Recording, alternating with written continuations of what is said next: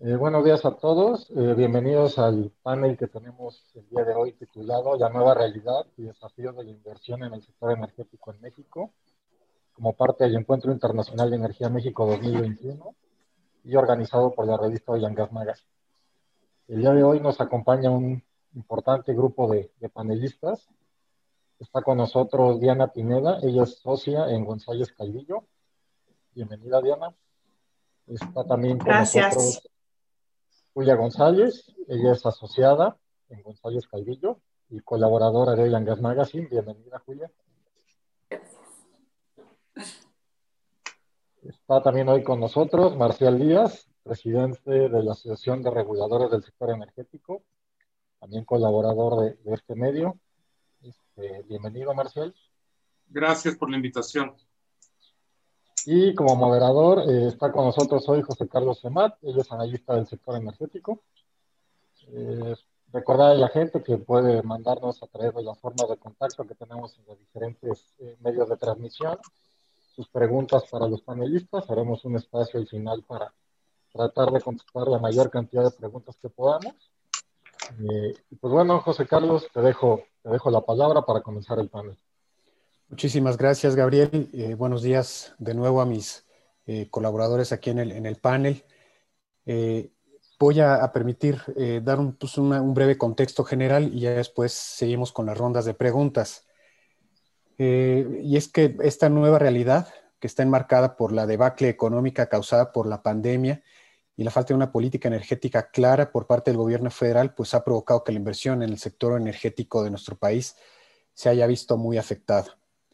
Eh, en materia de hidrocarburos, que es el sector que más conozco, desde 1995 nuestro país prácticamente pues, no ha construido eh, nueva capacidad de almacenamiento, muy poco transporte de productos por parte de la empresa del Estado. Y desde mediados de la década de 2010, pues hemos visto, si acaso, una veintena o si no es que menos, eh, proyectos por parte de la industria privada.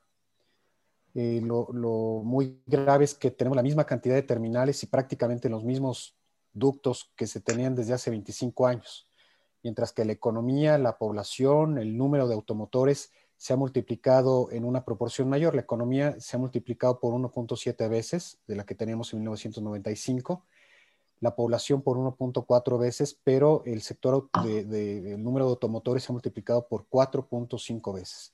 Y tenemos la misma infraestructura que hace 25 años de acuerdo con varios analistas, pues se requieren unos 250 mil millones de pesos en los próximos eh, años para desarrollar, pues al menos los proyectos que sean suficientes para atender necesidades de logística, transporte, distribución, almacenamiento. Las oportunidades que brindó la reforma energética, el tamaño del país, el bagaje de las leyes y reglamentos que en su momento pensamos que eh, sobre regular la participación de los privados en los sectores de gas natural, electricidad, hidrocarburos dio pie a que, se comenta, a que se complementara la inversión pública con la privada. Pero lamentablemente en los últimos meses hemos sido testigos, ya saben, de la suspensión de plazos, de los términos legales en la CENER eh, y en la CRE. La CEA también pasó por ahí, pero ya reanudó actividades a, partir del 15 de febrero pasado. Eh, y esto pues ha implicado el cierre pues, prácticamente de operaciones, de, de atención y de otorgamiento de permisos desde que comenzó la pandemia. ¿no?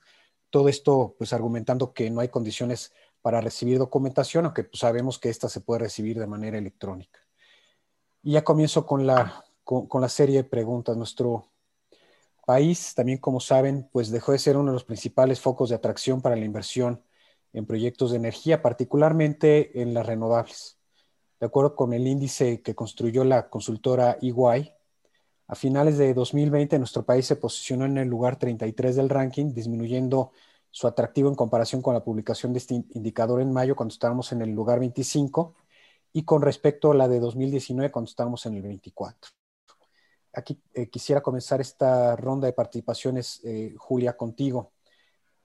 ¿Era de esperarse esta, esta caída? Este, ¿qué, podemos ver hacia adelante en materia de que nuestro país eh, siga siendo atractivo para los, eh, los inversionistas o pierda su, su atractivo. Te escuchamos, Julia. Muchísimas gracias por la pregunta, me parece muy interesante. También, Gabriel, gracias por invitarnos. Gracias a Oil Gas Magazine por organizar este tipo de eventos. Para mí es un gusto compartir el panel con todos ustedes el día de hoy y les agradezco muchísimo a quien nos escucha. He dicho eso, el tema de la inversión es crucial para México. En México es prioritario, tiene que ser prioritario aumentar la inversión. Y no solamente la privada, sino también la pública. Y todo tipo de proyectos, no solo en el energético. Les mandé a todos los asistentes y panelistas una liga para ver si quieren, para que vean lo que yo estoy viendo.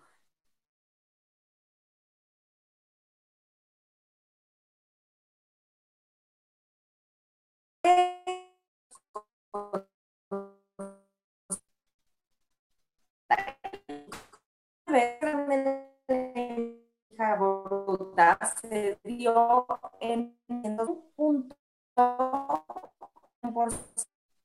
y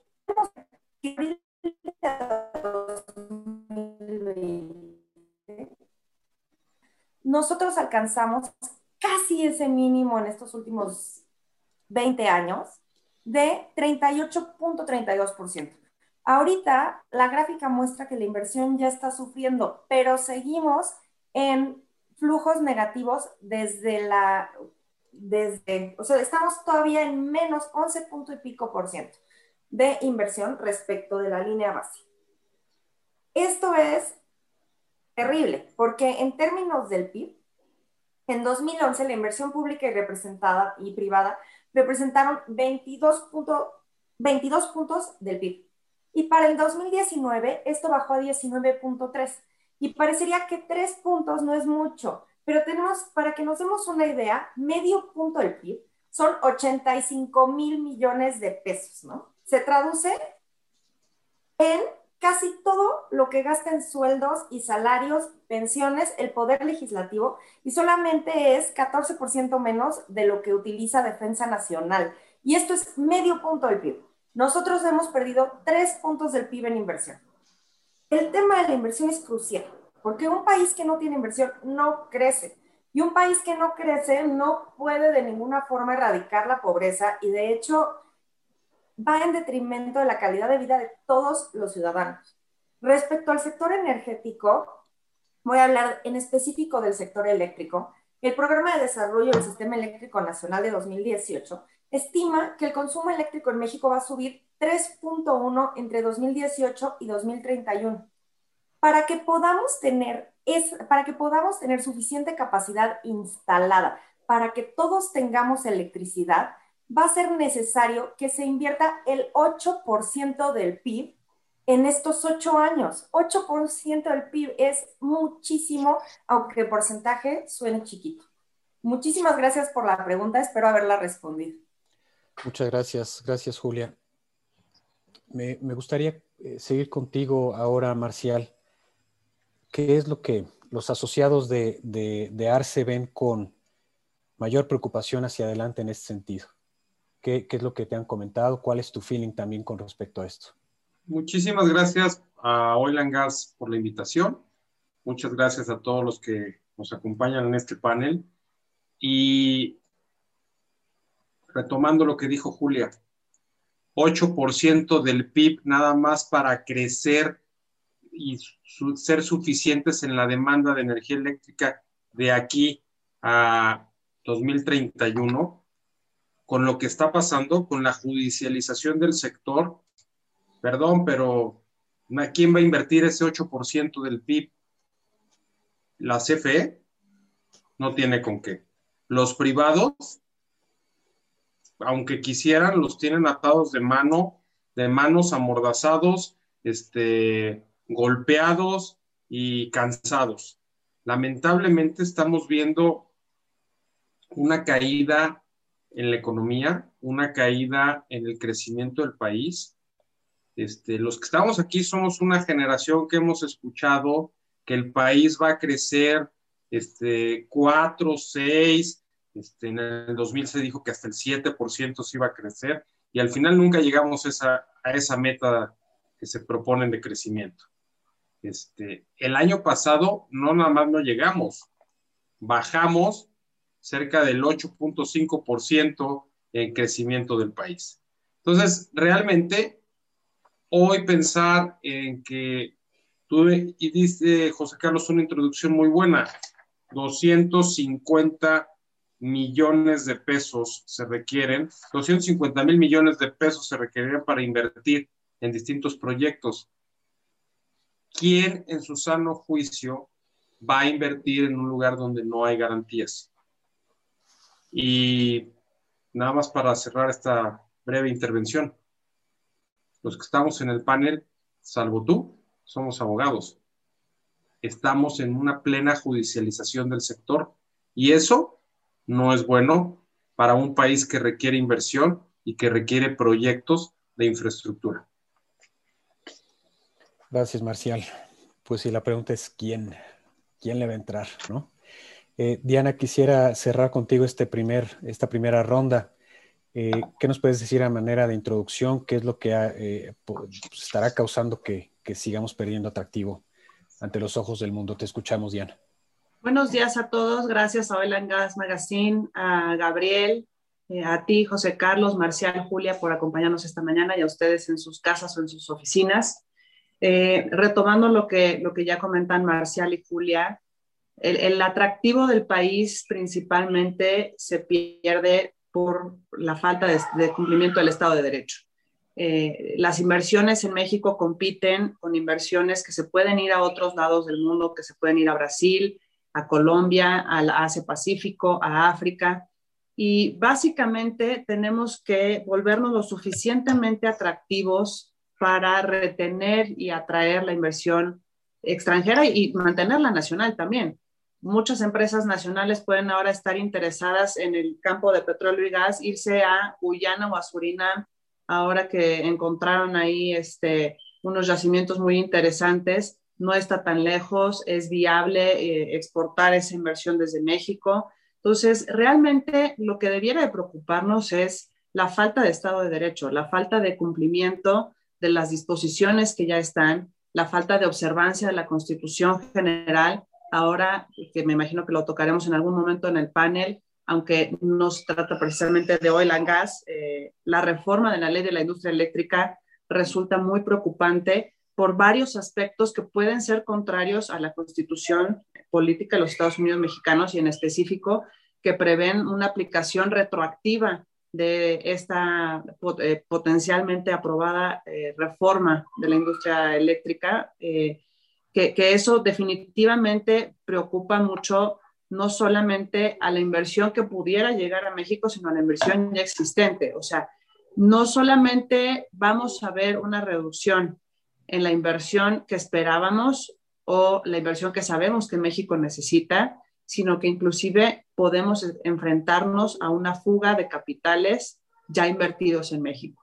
Y esto porque no le estamos dando a las empresas la certeza jurídica a largo plazo que tienen para establecerse en este país. Estamos pretendiendo aplicarles retroactivamente nuevas reglas eh, y simplemente a los que ya empezaron a invertir en México no los estamos dejando alcanzar sus objetivos simplemente por toda esta ralentización del sistema de permisos y autorizaciones, licencias y concesiones que prácticamente el año pasado estuvieron totalmente cerrados al, público.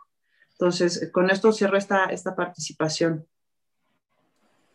Muchísimas gracias, Diana. Pues sí, tener en mente que estamos compitiendo con otras economías que están aquí a la esquina, que están teniendo importantes avances también en, materia de inversión y que pues sí es necesario poner el dedo en el renglón ahí en, en la parte de pues, el cumplimiento del Estado de Derecho, ¿no?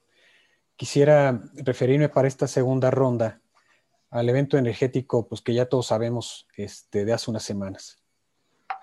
Quedó muy claro para nuestro país que, pues antes de la tormenta invernal que registró en Texas, eh, estar cerca del mercado energético más competitivo eh, tuvo muchas ventajas para nuestro país en materia de precios y disponibilidad de gas natural. Sin embargo, pues la tormenta y el incremento inusual de los precios de este combustible, la negativa de Pemex para comprarlo, esos precios, todos estos elementos pusieron en jaque pues, al, sistema eléctrico nacional.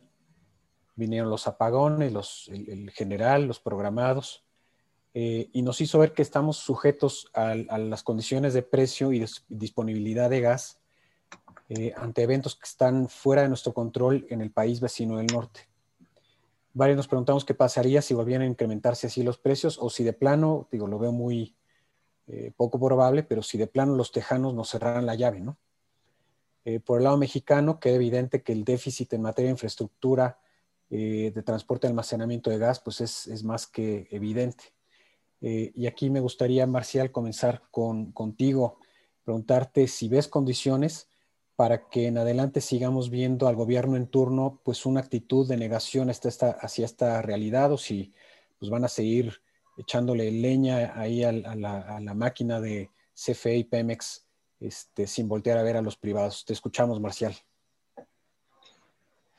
Muchas gracias. Pues yo creo que es un poco redundar en lo que hemos visto.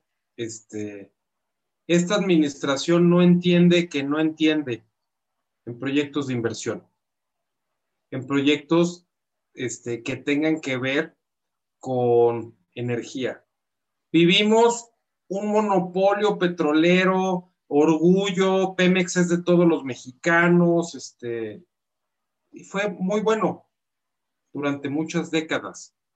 Afortunadamente se logró abrir un sector y se y, fuimos, fuimos este, un país atractivo para que llegaran varios a invertir para que le apostaran, pero como están las condiciones, no les están dando pie para poder llegar a sus metas de sus proyectos de negocio, porque al final estos negocios son a largo plazo, no son negocios este, que inviertes hoy dos pesos y en dos años los recuperaste, son inversiones de muy largo plazo. Al final, el rendimiento es bueno, pero hay algo que aclarar. A nadie de los que decidieron invertir en diversos proyectos este, derivado de la apertura que se dio en 2003 eh, con la reforma y todo el andamiaje que se gestó en el año 2013, a nadie se le dio un privilegio fiscal. Todos tienen la misma tasa impositiva que tienen las empresas productivas del Estado. No es como en otros países que cuando abren una oportunidad de inversión les dan un beneficio fiscal por, durante los primeros cinco años o los primeros diez años. No, aquí a todos este, se les dio el mismo tratamiento. Y lo importante era reconocer que el país no tiene la capacidad de inversión para estos proyectos y por eso lo abrió a la IP y la IP le decidió participar con capital fresco para poder lograr estos proyectos. El problema es que vemos que no pueden avanzar porque es te tapo, te cierro, te sanciono. ¿Y a qué me refiero con te sanciono? Te sanciono porque todas las dependencias, todas las este, entes económicos ya, nos, ya se acostumbraron con la pandemia a operar. La única dependencia que sigue al 100% cerrada es la CENER. Nos limitamos a una oficialidad de partes que trabaja determinados días y con un horario limitado. Y algo fundamental para cualquier proyecto de energía es una manifestación de impacto social. Y desde abril del año pasado hay una cartulina en la CENER que dice que no se reciben hasta el 4 de eran hasta el 4 de septiembre, después lo postergaron para octubre y al día de hoy siguen sin, recibirte una. Sin ese documento, que es un documento que no hace la CENERE, lo hace un tercero y tú tienes que llegar a la dependencia a exhibir ese dictamen y te ponen un sellito de recibido y con ese sellito de recibido puedes continuar tus trámites en las otras dependencias. Bueno, pues como no hay el sellito, porque no estamos, estamos en términos y plazos suspendidos de la Secretaría, no hay proyectos de infraestructura que se puedan gestar. Y hablo de proyectos de infraestructura desde la unidad más pequeña que puede ser una estación de carburación hasta una planta de almacenamiento. No hay. Lo único que quedó reservado son los temas prioritarios como dos bocas y por eso dos bocas sigue funcionando. Y al final, lo que estamos viendo en dos bocas Yo creo que va a ser una gran terminal de almacenamiento en el mejor de los casos porque no vemos realmente que la vamos a inaugurar el próximo año. Y cuando digo la vamos porque somos mexicanos todos estamos aquí y Pemex es de los mexicanos, entonces vamos a inaugurar nuestra nueva refinería, pero no vemos todavía que haya procesos de refinación en la obra que nos proyectan cada 15 días. Entonces, este, creo que sí es muy importante entender que está muy complicado el sector, que por un lado está cerrada la dependencia y por otro lado, este, hay una judicialización del mismo, y insisto en este tema, porque es un tema que no debería de ser en un proyecto de inversión, el abogado tiene que servir para formalizar las bases, para hacer el contrato, para hacer la licitación, para estar en la parte preventiva. Y no, hoy los abogados están en la defensa de los legítimos intereses de los que ya invirtieron, pero difícilmente vamos a ver que lleguen otros este, a querer invertir porque está el tema muy delicado. Gracias. Gracias, Marcial. Pues sí, el, gobierno no reconoce, no quiere reconocer que, no puede solo, ¿no? Eh, me gustaría con esto este, seguir contigo, Diana, preguntarte entonces si debemos hacia adelante esperar que el gobierno siga montado en su discurso, que siga, eh, pues, permíteme ponerlo así, peleado de alguna forma con, la IP. Este, ¿será, ¿Será más discurso que, que pragmatismo? ¿Qué nos dices, Diana? Fue, fue, un evento muy desafortunado el tema de las tormentas en, Texas. Yo creo que ni los tejanos se lo esperaban y definitivamente tampoco estaban preparados para este tipo de siniestro. Eh, ellos mismos tuvieron apagones, deficiencias en sus sistemas. Ellos mismos también están pasando ahorita por toda esa cuestión filosófica, preguntándose si realmente tienen las redundancias que necesitan. Eh, pero eso yo creo que fortalece o puede servirle al gobierno actual para fortalecer el discurso de soberanía energética, independencia energética, eh, en el sentido de que no resultó tan confiable la amplia interdependencia que tenemos del combustible, en este caso el gas natural tejano, a pesar de todas las interconexiones transfronterizas de los ductos, a pesar de tener eh, asegurados take or pays a largo plazo y, un largo etcétera de infraestructura y de, contratos que nos permitían pensar que básicamente la, llave iba a estar abierta de manera continua y vamos a recibir ese gas. Eso puede, puede ser utilizado por la actual administración en favor de este argumento que hemos escuchado mucho de soberanía y seguridad energética, que se ha manejado como una bandera de política energética eh, en, en, los últimos años pero yo creo que también tiene que servir de reflexión en el sentido de que necesitamos redundancias energéticas, con independencia de quién las haga, si las quiere hacer Pemex y CFE, si las quieren hacer los privados, si quieren buscar ahí un tipo de asociación público-privada, pero México las necesita. Eh, y yo creo que al final del día la necesidad tan grande que vimos ahora con las tormentas de Texas va a marcar esa inversión. No dudo eh, y espero que este evento desafortunado pueda motivar nuevos proyectos de inversión en materia de almacenamiento, por ejemplo, tanto de, gas como de petrolíferos, eh, precisamente para buscar también un poco de autonomía, suficiencia y seguridad en el, abasto de nuestros energéticos. Entonces, lo, veo, lo veo con, con, dos caras, José Carlos. Lo veo un lado positivo en el sentido de que la necesidad va a detonar esta inversión necesariamente, no nos queda de otra, con independencia de quién la haga, pero el, lado quizás un poco más cuestionable es cómo vayan a revestir políticamente esta ocurrencia. Muchísimas gracias, Diana. Pues sí queda esa, esa pregunta en el aire. Este, sí hay, la necesidad, por supuesto, eso todos lo sabemos, pero pues también da eh, municiones ¿no? al parque de, de, la actual administración. Julia, quisiera preguntarte si tú ves también pues más CFE y Pemex y menos privados. ¿Qué, qué, opinas? Mira, es una pregunta muy interesante porque a mí lo que a mí lo que me enseñó lo que pasó en Texas es que nadie se salva de que ocurran eventos naturales derivados del cambio climático. ¿no? Ni el primer mundo ni los países en vías de desarrollo y a todos nos está afectando este fenómeno que queramos o no reconocer, cada vez va a tener impactos más importantes. ¿no? El tema de que cerca del 80% del gas natural que se utiliza en territorio nacional viene de Texas, se habla de una dependencia muy grande respecto no ni siquiera de un país, sino de un estado de otro país, ¿no?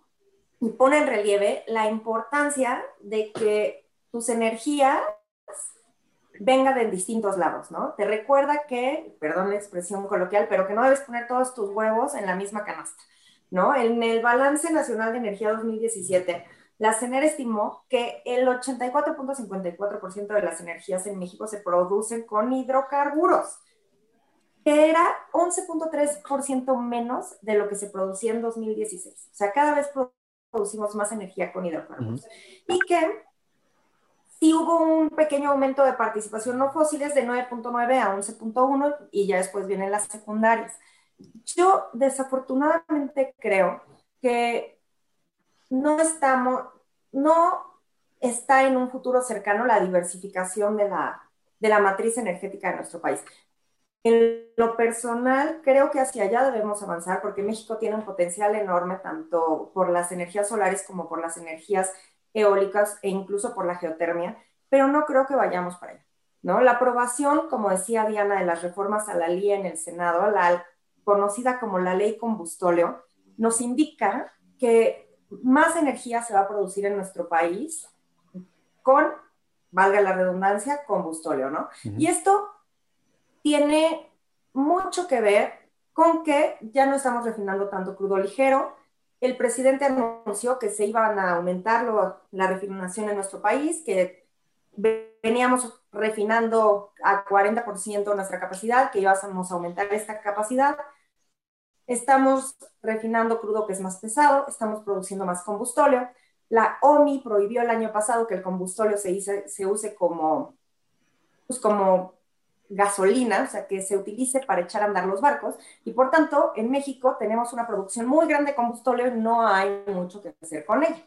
Entonces, me parece que vamos a ver cada vez con más frecuencia el fenómeno de que este combustóleo se va a vender por parte de Pemex a CFE en precios muy baratos para la producción de energía. Muchísimas gracias.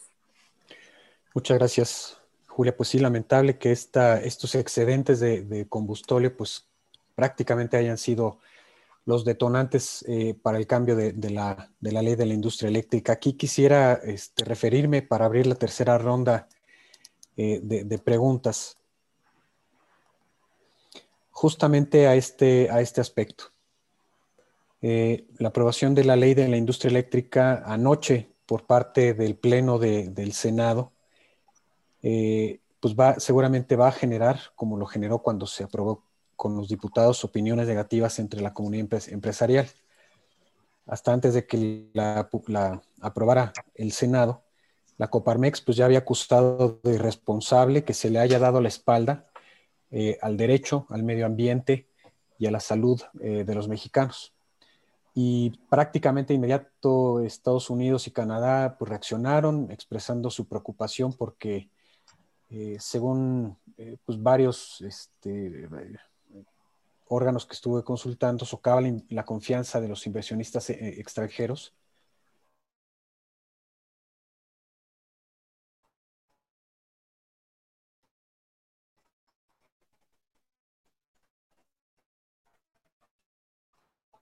justo en el momento en el que cita una eh, con lo acordado con el TEMEC, cosa que ya platicamos un poquito hacia adelante, porque por refuerza el papel de, la Comisión Federal de, Electricidad sobre las centrales privadas, de las que se encuentran los intereses estadounidenses y canadienses, eh, además de afectar a las energías renovables, que también afectaría tratados climáticos que hemos firmado, pues para subir la generación de las plantas de CFE eh, a la red esta tercera ronda, Diana, me gustaría comenzarla contigo. Eh, ya nos comentaste algo con respecto a las eh, posibles controversias que se pueden generar eh, hacia, adelante, con respecto al acordado con el TEMEC. se espera un, largo camino en este sentido. ¿Tú lo ves así, Diana? Sí, mira, como sabemos, en México existen mecanismos de control constitucional locales, pero también México es uno de los países que más ha protegido el tema de inversión extranjera directa. Y esto es un inversionista que viene e invierte directamente en el país, no, no compra nada más securities en Nueva York o así. Eh, México tiene no solamente el TEMEX, sino muchos otros tratados que protegen a estos inversionistas. Yo creo que de las principales naciones eh, con inversión directa en México en materia de energía eléctrica, varias o casi todas están amparadas por esta protección de inversiones a nivel internacional, que le daría la oportunidad a estos inversionistas de, llegado el momento, demandar daños al Estado mexicano si su inversión se ve afectada por decisiones ya sean administrativas o legislativas o inclusive judiciales emitidas por el Estado mexicano. Entonces, en este sentido muy general, la nueva reforma de la ley de la industria eléctrica pudiera caer dentro de esas acciones que pueden vulnerar eh, o pueden dar pie a que se violen los derechos de estos inversionistas extranjeros, incluyendo aquellos eh, provenientes de Estados Unidos. En el tema de Canadá es un poco distinto eh, por, por, las reservas, eh, no reservas, sino por el estado que guarda Canadá respecto del el nuevo TEMEC. Sin embargo, conforme se estableció en el TEMEC, eh, durante los primeros tres años de aplicación, los inversionistas todavía pueden recurrir a la protección que, que proveía el NAFTA para, este, para estos casos. Específicamente, la, la ley de la industria eléctrica, conforme se plantean las reformas que están siendo aprobadas, eh, pudiera resultar violatoria del preámbulo, que aunque no contiene como tal obligaciones, sí nos indica hacia dónde va dirigido ese, ese tratado. Definitivamente el capítulo de inversión, porque pueden, como decíamos antes, puede haber una aplicación retroactiva en perjuicio de los inversionistas. También eh, lo relativo a la empresa propiedad del Estado y los monopolios, porque pudiera estarse favoreciendo la creación de este monopolio o el restablecimiento del monopolio. Eh, también el capítulo que prevé la política de competencia y definitivamente el de medio ambiente. O sea, son, son varios capítulos y varias disposiciones del TEMEC que pudieran resultar violadas por la nueva LIE conforme a las reformas que se están planteando. Tendríamos que ver el caso específico de cada inversionista afectado o también eh, pudiéramos esperar eh, que los Estados Unidos de gobierno a gobierno busquen también un mecanismo de solución de, esta controversia. Entonces, es, una doble vía, Estado a Estado y también inversionista contra Estado, y no solamente es exclusivo al TEMEX, sino a todos aquellos otros tratados que proveen protección de inversiones eh, en México. Pues muchas gracias, Diana. Al parecer, pues la, la lucha está por comenzar. Lamentablemente, eh, pues eso es lo que se prevé en el, horizonte a ti. Y preguntarte, Julia, este, seguiría contigo, este, ¿tú ves también en este horizonte pues un largo periodo de solución de controversias, empresas, Estado o incluso Estado-Estado en, paneles internacionales? Es decir, este, iniciaremos este tortuoso camino hacia la solución de, conflictos en, estos paneles. Te escuchamos, Julia. Gracias. Voy a retomar un poco lo que dijo Marcial. Ya estamos en una época de judicialización. Yo veo replicada en las modificaciones a la LIE temas que ya se habían peleado en el Poder Judicial y ya se habían ganado. ¿no? En los temas de los CELS, por ejemplo, que no se habían concedido amparos de forma general, pero que algunos particulares ya habían ganado temas del acuerdo SENACE, que ya había sido declarado inconstitucional por un juez federal, temas de la política de confiabilidad, que, cuyos artículos fueron declarados inválidos por la Suprema, algunos artículos fueron declarados inválidos por la Suprema Corte de Justicia de la Nación, pero que también fue declarada inconstitucional por un juez federal y que esa sentencia ya no es impugnable. Entonces ya incluso ahorita está en CONAMER el proyecto por el que se tiene que publicar, que se queda sin efectos, sale del ordenamiento jurídico, no se le aplicará a nadie se replican acá. Yo lo que esperaría es efectivamente que haya una reacción, pero no solamente por parte de las empresas, no solamente por parte de los generadores, los suministradores, sino también por parte de las organizaciones de la sociedad civil en materia ambiental. Y me atrevo a decir esto porque tanto la política de confiabilidad como el acuerdo SENACE fueron impugnados por Greenpeace, por Senda, por otras organizaciones que buscaban la protección al medio ambiente. También espero que organizaciones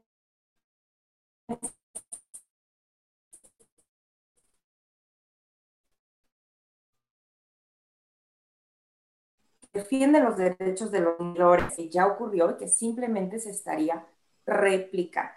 Por otro lado, también está el tema de las controversias constitucionales, ¿no? Contra la política de confiabilidad es célebre que la COFE se presentó una controversia constitucional. Dado que tiene el mismo contenido, uno podría pensar que COFE se podría interponer una acción similar, una controversia, no quiero decir acción porque después quiero hablar de las acciones, una controversia constitucional similar a la que ya presentó pero también tenemos que tomar en cuenta que contra la política de confiabilidad presentaron controversias constitucionales Colima, Nuevo León y Tamaulipas. Entonces, podríamos esperar también una ola de controversias constitucionales en contra de la reforma a la ley, ¿no? Y esto nada más pensando en lo que ya ocurrió, eh, tomando en cuenta que el pasado tiende a repetirse y que como esta ha sido la respuesta, la respuesta se puede replicar. Aquí va a entrar en juego otra figura, que es la acción de inconstitucionalidad. En este sentido, el grupo opositor a la reforma ya anunció que va a presentar una. Tienen que juntar el 33% en Cámara de Diputados o el 33% en Cámara de Senadores. En ambos casos, bastaría que los legisladores que votaran en contra firmaran la acción para que ésta se pudiera presentar. Y por otro lado, yo aquí espero también que los ciudadanos que se van a ver afectados a su derecho a la salud, al medio ambiente y a su derecho a una energía más barata, presenten amparos. Y esto en lo personal es lo que más me interesaría, porque derivado de la reforma de 2011 a nivel constitucional, tenemos, México tiene la obligación, la Corte ya lo dijo, de cumplir las sentencias de la Corte Interamericana de Derechos Humanos. La Corte Interamericana tiene sentencias muy interesantes en materia ambiental que podrían impactar directamente el tema de la ley. La verdad es que en lo personal he tenido la oportunidad de trabajar en estos amparos en contra de todas estas políticas y ha sido una experiencia muy enriquecedora porque tiene distintos aspectos que se están afectando. No simplemente son un tema de competencia y no es un tema de inversión pública contra inversión privada. Es un tema de que los ciudadanos tenemos derecho a la salud, al medio ambiente sano y a la energía más barata posible. Muchas gracias. Muchas gracias, Julia. Pues sí, muy interesante punto de vista. Este, las afectaciones pues serán también en materia, o sea, vaya, no, no solo este, que esta ley pues va a poner en marcha centrales caras, contaminantes, eh, y esto pues tendrá efectos en el medio ambiente, en la salud, ¿no? Y, como tú dices, pues se esperaría que, que, las organizaciones de la sociedad civil pues respondan, ¿no? Y que sea pues más allá de, de la judicialización y que esto se lleve pues a otros, a otros terrenos. Y aquí este, quisiera cerrar, Marcial, con, contigo esta tercera ronda. ¿Tú verías en esta serie de, de, acciones, pues más bien como una estrategia política para decir que el gobierno está haciendo su trabajo, esta lucha contra pues, los excesivos intereses privados y que más bien son los pocos órganos que quedan independientes, ¿no? Los, la Suprema Corte de Justicia, los juzgados especializados, la misma COFESE, quienes lo están bloqueando eh, y que, pues, los, como les encanta llamar, los enemigos políticos, este, seguramente, pues, van a aprovechar esto en contra de la actual administración. ¿Cómo lo ves, Marcial? Eh, ¿O, estoy yéndome este, muy lejos? Te escuchamos. No, yo creo que ahora se va a poner de moda que cuando te presentes en un lugar saques tu cartera de amparos, a ver cuántos amparos traes, ¿no? Porque por todos lados tenemos que estarnos amparando ante distintas leyes que son de afectación. Este, yo no creo que el término excesivos privados, este, no, los privados buscan rentabilidad. El problema es que esta administración está en contra de la rentabilidad, este, porque al final nada más están buscando la rentabilidad política. Y no quiero entrar en un tema político porque cada quien es libre de pensar en la corriente de opinión que quiera y buscar sus intereses legítimos de abanderarse en un partido o en otro.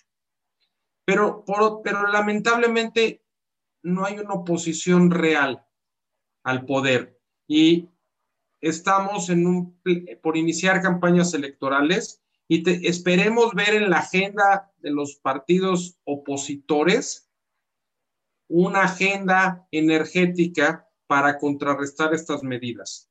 Y tenemos, insisto, que buscar la certeza y la certidumbre jurídica para los que ya están y para los mexicanos, porque ante esto nadie va a querer después dar un paso porque no sabes en qué momento te van a detener. No podemos pensar que hoy cualquier proyecto necesita de un amparo. No podemos pensar, como abogado está increíble, padrísimo que todo la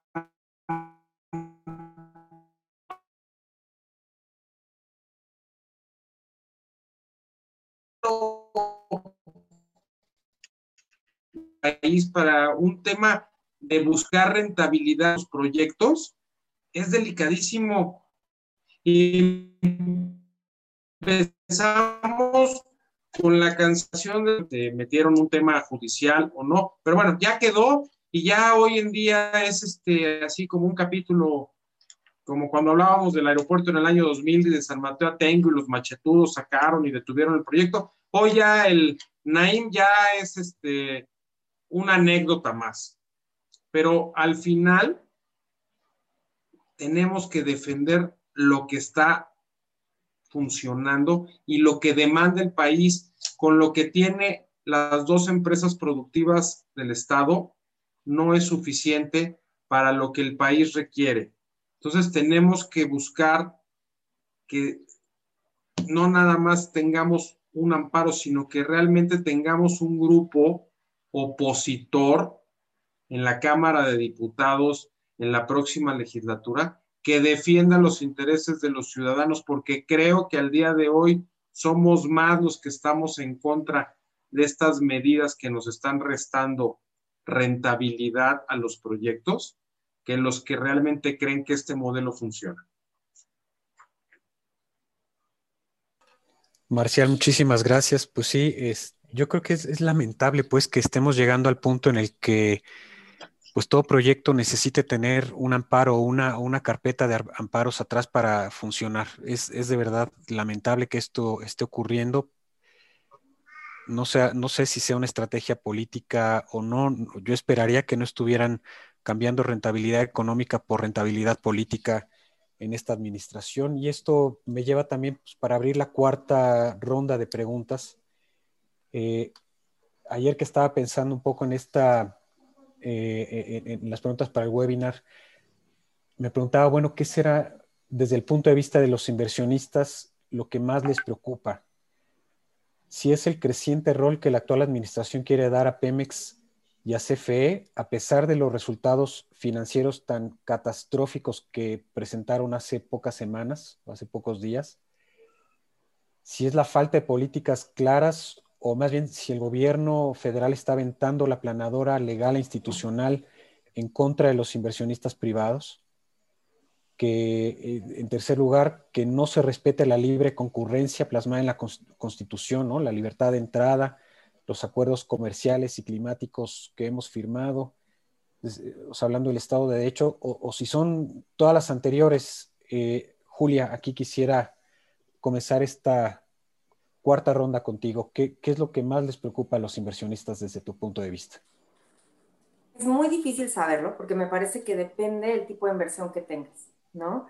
Ayer tuve el gusto de participar en otro panel y los organizadores lanzaron una, una, una pregunta, que de las modificaciones a la ley de la industria eléctrica, ¿cuál era la que más les preocupaba? Y el 90% de los participantes contestó que el tema del despacho de la energía eléctrica. Entonces, al parecer es el cambio de la prelación y es el tema de que no se va a despachar la más barata primera, la que más les preocupa, por lo menos a los que atendieron el día de ayer al foro. Muchas gracias. Gracias, Julia. Sí, pues es, es, es complicado saberlo, es porque algo, o sea, te, pueden doler de, distintas maneras. Distintas cosas. Distintas cosas dependiendo de la inversión, pero, este, a ver, Marcial, aquí te escucho. ¿Qué, qué es lo que tú opinas? Me preocupa que en este momento estoy leyendo una nota que me llegó este, sobre lo que acaban de decir en la mañanera hace rato. Y bueno, pues salió el director de Pemex a decir que no pasa nada el ya no tener un contrato con Fitch Rating porque al final nos vamos a ahorrar 350 mil dólares. Cuando los 350 mil dólares para una empresa como Pemex no es dinero. Al final estamos ahorrando este, los centavos y dejando de atraer los pesos para que inviertan en el país. Entonces, insisto, cada quien trae su propio discurso y todo depende cómo lo pintes. Claro que si tú sales a anunciar que alguien cobraba 350 mil dólares por darte este, un aval, por darte una calificación, este, pues quien no está inmiscuido en el sector lo toma como, ah, no, pues sí, ya nos lo ahorramos y qué bueno, porque realmente quién sabe cuántos años se pagaba esto y no servía para nada. Pero la realidad es que estamos dejando muy lastimado al sector y estamos dejando unos huecos que difícilmente se van a poder llenar si no le entramos todos en rescatar los golpes que se están, rescatar y defender los golpes que se están dando al sector.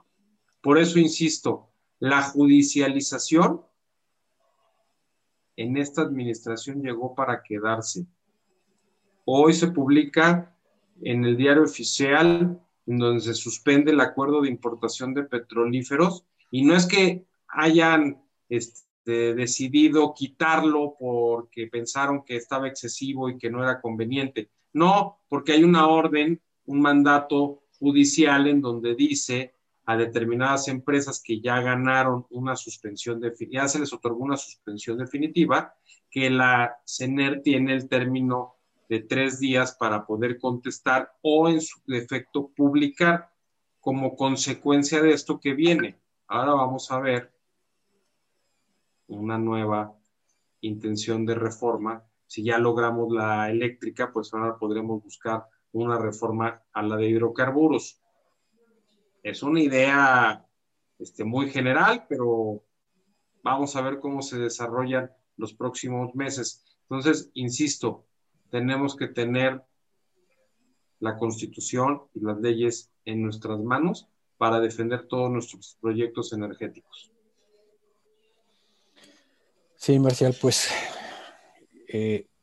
esa es, digamos, la única o de las pocas esperanzas que tenemos hacia adelante. Lamentablemente, pues esa es la, la salida y pues así parece ser que nos están trazando el camino. Diana, cierro contigo esta ronda yo creo que los inversionistas que ya están en México, los que no llegaron a México eh, los años anteriores, ahorita están sentados esperando a ver qué pasa en los siguientes años. Pero los ya invertidos en México, lo que más les preocupa es la falta de Estado de Derecho y la probable persecución política. Yo creo que los inversionistas están viendo con buenos ojos la reacción que está teniendo el Poder Judicial de la Federación, que está teniendo la COFESE, en proteger la libre concurrencia, la competencia, las inversiones ya establecidas, el Estado de Derecho, etcétera.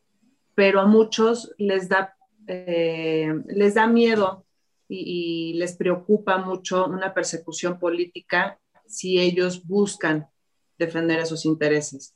Yo creo que todos los inversionistas saben perfectamente el alcance que pueden llegar a tener las nuevas acciones del gobierno así sea en el acuerdo de importaciones o exportaciones, en la eliminación de la eh, regulación asimétrica para Pemex, en la autorización a Pemex para comercializar productos que no cumplen con la NOM 016 de calidad, ahora la reforma de la ley de la industria eléctrica, pero no, no todos buscan los recursos legales precisamente porque temen que después eso pueda eh, de alguna forma dificultar más el desarrollo de sus proyectos ya invertidos y ya desarrollados en México. Esa es una preocupación común que noto de manera horizontal tanto en el sector hidrocarburos como en el sector eléctrico.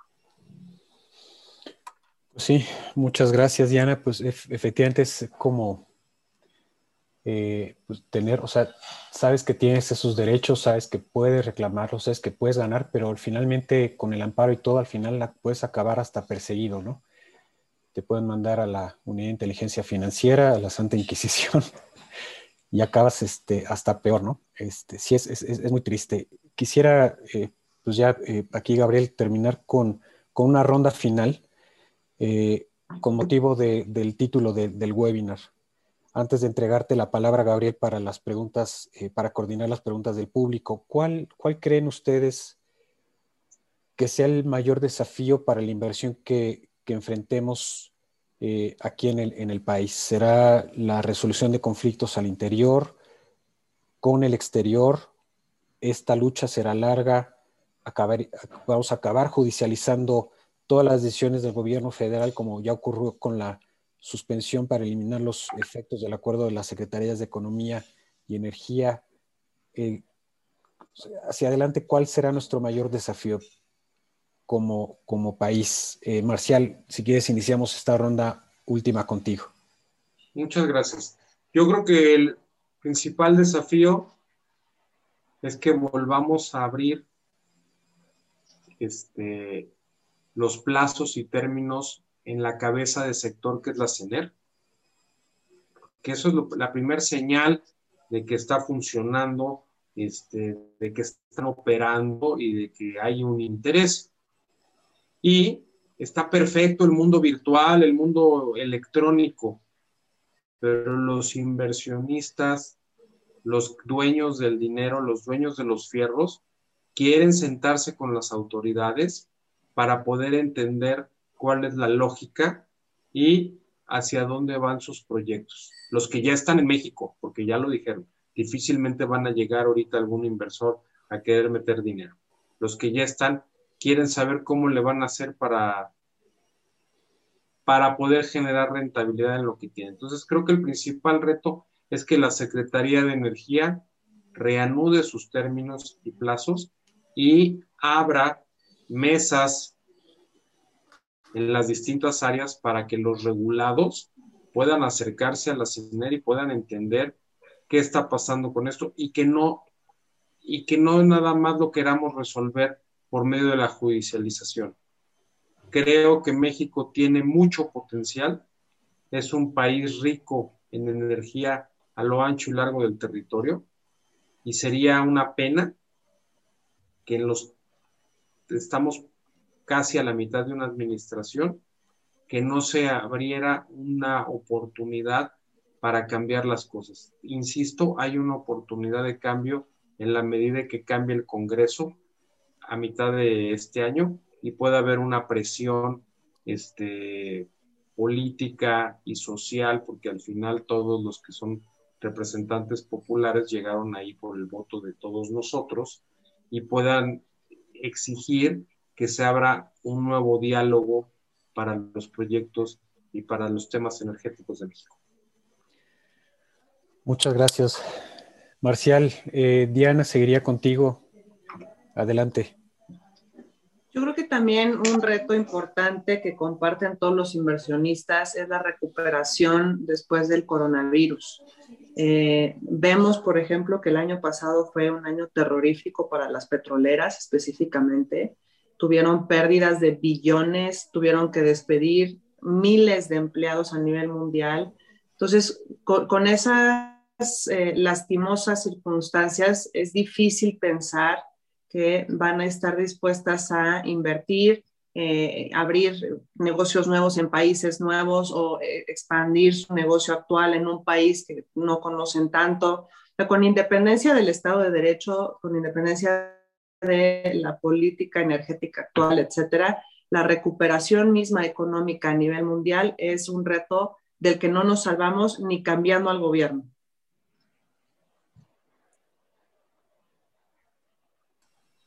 Muchísimas gracias, Diana. Sí, efectivamente, el, reto, como comentas, no es nada más para México, no es para todo el mundo. Estamos este, pues, ante una situación completamente inesperada también para, para todos. Eh, en fin, será reto para, para gobiernos, no solo el mexicano, incluso para gobiernos posteriores al que tenemos actualmente. Julia, te tomaría este, tu palabra en esta ronda final. Te escuchamos. Muchas gracias. Yo quiero retomar lo que dijo Banjico en su informe trimestral al cierre del año pasado, porque no han sacado el de este último trimestre, debe salir esta semana. Los riesgos que Banjico les ve, le ve al, al crecimiento son lo que comentaba Diana, ¿no? Uno, que las medidas de distanciamiento social del COVID se sigan aplicando, lo cual parecería que en la mayoría de los países va a ocurrir. Que los mercados financieros sigan fluctuando por la misma incertidumbre de COVID. Que las medidas de apoyo nacional para las empresas sean insuficientes y que se provoquen grandes afectaciones a la infraestructura productiva. Que las secuelas en las afectaciones que causó el COVID resulten ser de más largo plazo de las que se preveían. Y este es muy importante para este sector, que se observen reducciones en la calificación de deuda soberana y de Pemex, que está relacionado con lo que comentábamos. Y, por y el último riesgo que identifica México, que es el que está más relacionado con este panel, es que persista el entorno de incertidumbre interna que ha afectado la inversión y que ocasione que se difieran aún más los planes que ya se tenía de inversión o que los consumidores dejemos de consumir. Me parece súper importante resaltar estos factores que Banjico reconoce son los que son la amenaza oculta de la inversión en nuestro país. Muchas gracias. También gracias, Efectivamente, son razones muy genuinas que pueden perdurar mucho más tiempo del que, esperamos y, y, bueno, pues esperemos que este gobierno pues finalmente abra los ojos este, medidas como la que comentó Marcial, de eh, pues, ya, no contar con los servicios de Fitch, pues es, también lamentable, ¿no? Porque es taparse, es seguirse tapando los ojos, es como pues correr a la maestra, lo puse ayer en un tweet, ¿no? Como correr a la maestra que te puso cinco, ¿no? Porque pues dices que la trae contra ti y en vez de, en vez de ponerte las pilas, en vez de ponerte a estudiar, en vez de pues, echarle ganas para sacarte un 7, luego un 8, un 9, o sea, es, es, es eh, complicado. Pues cerraría, cerramos ya esta, esta ronda de preguntas. Gabriel, te devuelvo la palabra para las preguntas de, de la audiencia. Muchísimas gracias a los panelistas. Muchas gracias, José Carlos. Eh, hay, varias preguntas, pero casi todas vienen en el mismo sentido. ¿no? Son los escenarios de galles que, que vendrán después de la aprobación de esta ley me voy a permitir leer eh, algunas de las preguntas para ver de ustedes quién es el que, quiere contestar. Eh, nos preguntan en Zoom si hay posibilidad de una demanda colectiva de los consumidores, personas físicas, por daños a la salud, al medio ambiente y a la, a la no competencia. ¿Quién gusta contestar? Efectivamente, los consumidores y los ciudadanos en general tenemos varias formas de defensa. La primera sería el amparo, ¿no? Que el amparo lo que buscaría sería que se saque de mi esfera, de, que se saque de la esfera jurídica esta norma que tiene el potencial de dañar mi salud, mi medio ambiente y mis derechos como consumidor. Esa por un lado, pero también tienen acciones en las que yo puedo reclamar los daños a acciones que me causan un daño que causan un daño al medio ambiente o como consumidor, pero ahí ya tiene que haber un daño, ¿no? O ¿y a qué me refiero a que debe de haber un daño? Por ejemplo, la gente que vive en Irapuato y que la Agencia Estatal de Medio Ambiente determinó que los niveles de azufre habían aumentado en el aire derivado de que se había producido más electricidad con combustóleo, las personas que viven en esa zona ya tendrían un argumento para demandar los pagos, el pago de daños por el daño que se está causando al medio ambiente. Esas son las dos posibilidades que prevé el, Código Federal de, de, Procedimientos Civiles, ¿no? Son solamente dos casos, medio ambiente y consumo. Muchas gracias. Me gustaría añadir, Gabriel, quizás eh, que existe también una alternativa, no tanto como una acción colectiva, sino para que las organizaciones que representen intereses colectivos busquen también mecanismos de protección constitucional. O sea, aquí estaríamos hablando, por ejemplo, de organizaciones comerciales que agrupen a los generadores o que agrupen inclusive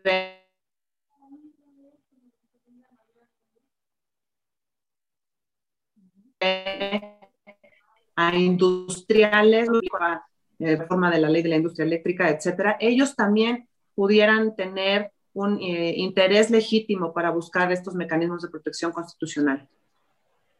Coincido con eso, creo que vamos a ver, una vez que salga publicado en el diario oficial el acuerdo de modificación de la nueva LIE o la ley combustóleo como se le conoce, este, una ola de amparos que van a ser eh, empresas, asociaciones y algún particular que tenga el interés legítimo de demostrar que puede contar con un amparo. Por eso les decía hace rato, al rato nos vamos a presentar y, hola, ¿qué tal, Julia? ¿Cómo estás? Hola, Diana, ¿cómo estás? Oye, ¿tú en qué estás amparado? No, pues mira, yo me amparé a la ley combustóleo, me amparé al acuerdo de importación.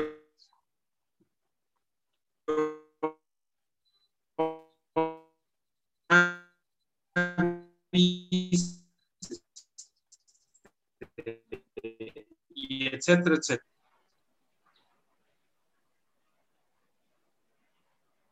Gracias, Marcel. Eh, vamos a contestar otra pregunta. Eh, nos preguntan, ¿cuáles son los posibles caminos legales para llegar a una resolución de, de controversia constitucional por la Suprema Corte de Justicia de la Nación?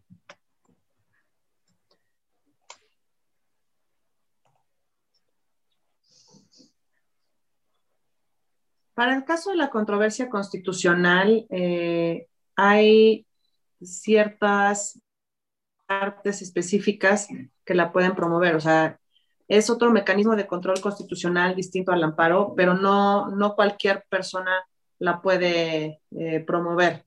¿no? Aquí ya estamos hablando de una cuestión eh, de facultades, o sea, que, que sientan eh, esos otros organismos del Estado que se invadieron las facultades que ellos tenían conforme a la Constitución General y eh, Julia, creo que nos puedes eh, eh, ahondar un poco más en quiénes pueden ser las partes interesadas que pueden promover esta controversia constitucional en contra de la reforma de la LIE. A mí me encantaría clarificar, muchas gracias Diana, la diferencia entre una controversia constitucional, una acción de inconstitucionalidad y un recurso de revisión en un amparo indirecto. ¿Por qué? Porque estos son los tres mecanismos por los que la reforma a la LIE podría llegar a la Suprema Corte de Justicia de la Nación. Como bien mencionó Diana, los órganos del Estado son quienes pueden presentar controversias constitucionales en los casos en los que se les estén afectando las facultades. ¿no? Por ejemplo, en el caso de la política de confiabilidad de CENER, COFESE notó que se estaban incluyendo temas en materia de competencia y que por tanto esos temas le tocaba regularlos a ella u opinar a ella porque pues finalmente existe para temas de competencia. Por eso presentó una controversia. En el caso de los estados, es muy interesante porque otros argumentos que incluyeron fueron los temas ambientales. Los estados tienen facultades en temas ambientales y sintieron que la política de confiabilidad de CENER estaba afectando estas facultades. Pues las controversias constitucionales las puede presentar el órgano que tiene independencia para actuar, no lo puede presentar alguien que sea un desconcentrado que no tiene personalidad jurídica propia y que se siente afectado. Por otro lado, las acciones de inconstitucionalidad, que las vamos a escuchar mucho ahora, las puede presentar 33% de los miembros de cada Cámara, o sea, 33% de diputados, 33% de senadores, la Comisión Nacional de Derechos Humanos, la Fiscalía General de la, de la Nación. Hay varios órganos. Lo más probable es que en este caso a los miembros tanto de la Cámara de Diputados como de la Cámara de Senadores presenten acciones en lo independiente en contra de esta reforma a la ley de la industria eléctrica. Y junto a estas dos, porque si bien no son lo mismo, una, en una se defiende un tema competencial y en el otro simplemente se apunta que una norma es inconstitucional. Simplemente por inconstitucional. No se tiene que decir, se tiene que decir que viola, pero no tiene que tener un acto concreto, ¿no? Que esa es una gran diferencia con la controversia. Estos dos lo que tienen en común es que tienen la posibilidad de sacar de la esfera normativa a la norma. Pero para que esto ocurra, tienen que votar a favor de hacerlo ocho ministros de la Suprema Corte de Justicia de la Nación. Que como pueden ver es una mayoría muy calificada y que difícilmente se alcanza. En el tema de la política de confiabilidad de CENER se resolvió simplemente por los ministros de la segunda sala en una votación de cuatro contra cinco ministros. Y hay que notar que a finales de este año, uno de los cuatro ministros, el ministro Franco, que votó a favor de la invalidez de alguna de las normas de la política, van a salir, va a salir y va a ser sustituido por alguien que el presidente proponga y que el Senado ratifique. También hay que tomar en cuenta que este año sale la presidenta de COFES. Entonces van a haber cambios en los organismos que han sido tradicionalmente un contrapeso y a eso hay que darle mucho seguimiento. Dejé el último, el amparo en directo, porque es el más común y porque ahorita, por ejemplo, con los temas de todas estas disposiciones generales, el juez ha determinado la inconstitucionalidad.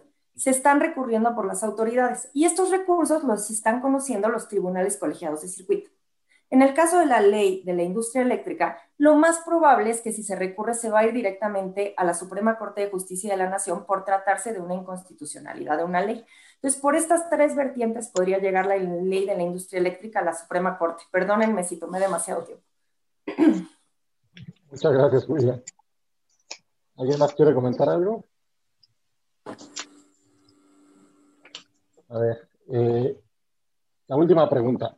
Eh, nos preguntan si ustedes conocen alguna empresa que ya esté preparando su defensa legal ante esta reforma. Yo creo que sí. Eh, me adelanto a pensar que las empresas potencialmente afectadas de manera directa por esta ley que no hayan pensado en una defensa legal pudieran estarla buscando en este momento. O sea, ha sido tan publicitada y tan eh, comentada esta iniciativa de reforma que también ha dado oportunidad a, a, los potenciales afectados de prepararse en esas defensas.